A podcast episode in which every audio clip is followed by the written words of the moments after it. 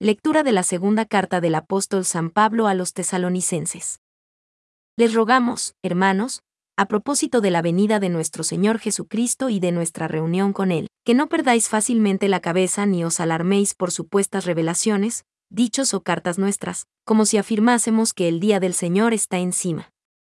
Que nadie en modo alguno os desoriente. Dios os llamó por medio del Evangelio que predicamos, para que sea vuestra la gloria de nuestro Señor Jesucristo. Así, pues, hermanos, manteneos firmes y conservad las tradiciones que habéis aprendido de nosotros, de viva voz o por carta. Que Jesucristo, nuestro Señor, y Dios, nuestro Padre que nos ha amado tanto y nos ha regalado un consuelo permanente y una gran esperanza, os consuele internamente y os dé fuerzas para toda clase de palabras y de obras buenas. Start Speech Start Speech en Speech palabra de Dios. Decimos, llega el Señor a regir la tierra. Decida los pueblos, el Señor es rey. Él afianzó el orbe, y no se moverá. Él gobierna a los pueblos rectamente.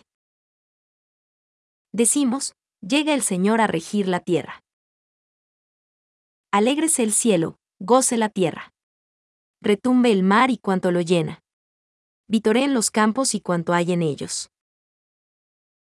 Decimos, llega el Señor a regir la tierra. Aclamen los árboles del bosque. Delante del Señor, que ya llega.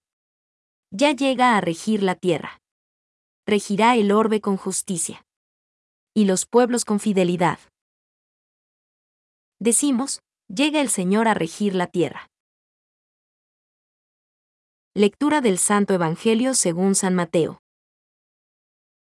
En aquel tiempo, habló Jesús diciendo, Hay de vosotros, escribas y fariseos hipócritas, que pagáis el décimo de la menta, del anís y del comino, y descuidáis lo más grave de la ley, el derecho, la compasión y la sinceridad. Esto es lo que habría que practicar, aunque sin descuidar aquello. Guías ciegos, que filtráis el mosquito y os tragáis el camello. Hay de vosotros, escribas y fariseos hipócritas, que limpiáis por fuera la copa y el plato, mientras por dentro estáis rebosando de robo y desenfreno.